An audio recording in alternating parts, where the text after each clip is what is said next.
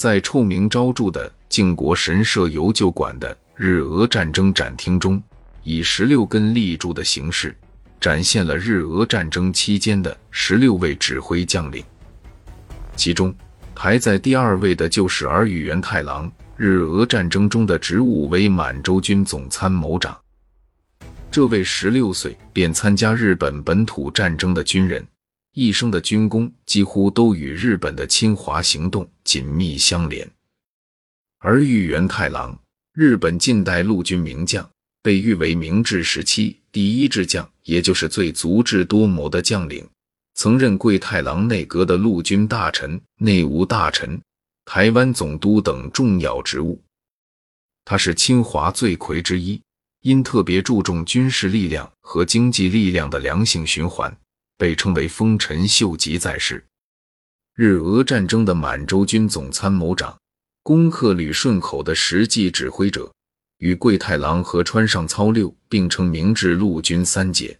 日本统治中国台湾的主要策划者之一，穿着军服的政治家，满铁的实际创立者。一八五二年三月十五日。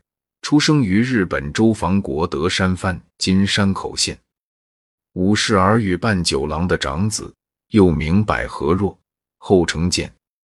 九岁的时候，父亲被藩内守旧派暗杀，姐夫继承了家业。后来他在革新派的支持下，才继承家名。初次上阵是参加一八六八年明治元年戊辰战争的东征，后任兵部省御故。大阪兵学寮，也就是日本陆军士官学校前身毕业。一八七一年四月十五日出，担任陆军准少尉，历任第二大队副官、步兵第十九番大队副官。佐贺之乱时，他作为大阪镇台大尉副官从军，在战场上负伤。神风连之乱时，他是熊本镇台的副参谋长，以手腕高超著称。一八七七年的西南战争，西乡隆盛带了三万五千人，包围了熊本城。当时镇守熊本城的就是儿玉源太郎。眼看着就要守不住城了，守军中有人想起来，当年从法国买了两门炮，只不过从来没有用过。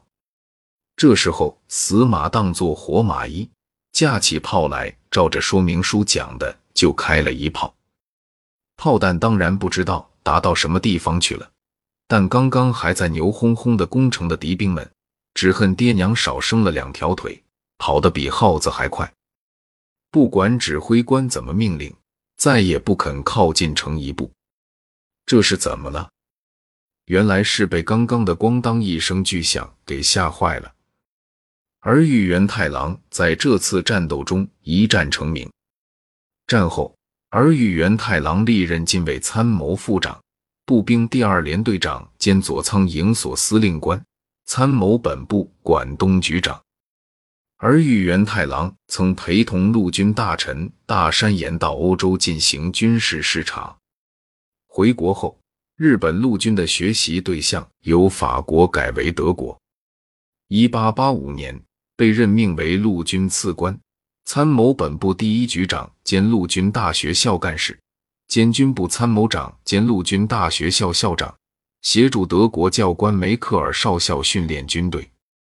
一八八九年八月二十四日，晋升陆军少将，任兼军部参谋长，改任陆军次官兼军务局长兼陆军省法官部长。甲午战争开始后。任大本营留守参谋长兼临时检疫部长，积极策划侵华战争，被称为日清战争的萧何。日军攻陷平壤和黄海海战后，由于掌握制海权后，立即组编侵华日军第二军。由于陆军大臣大山岩出任第二军司令官，他于是成为实际上的陆军大臣，对日本侵华战争。从兵力部署到物资辎重，无一不躬行实践。一八九五年八月二十日，日本天皇赏赐其金翅勋章及旭日重光章，并授予男爵爵位。后着任第三师团长、内务大臣、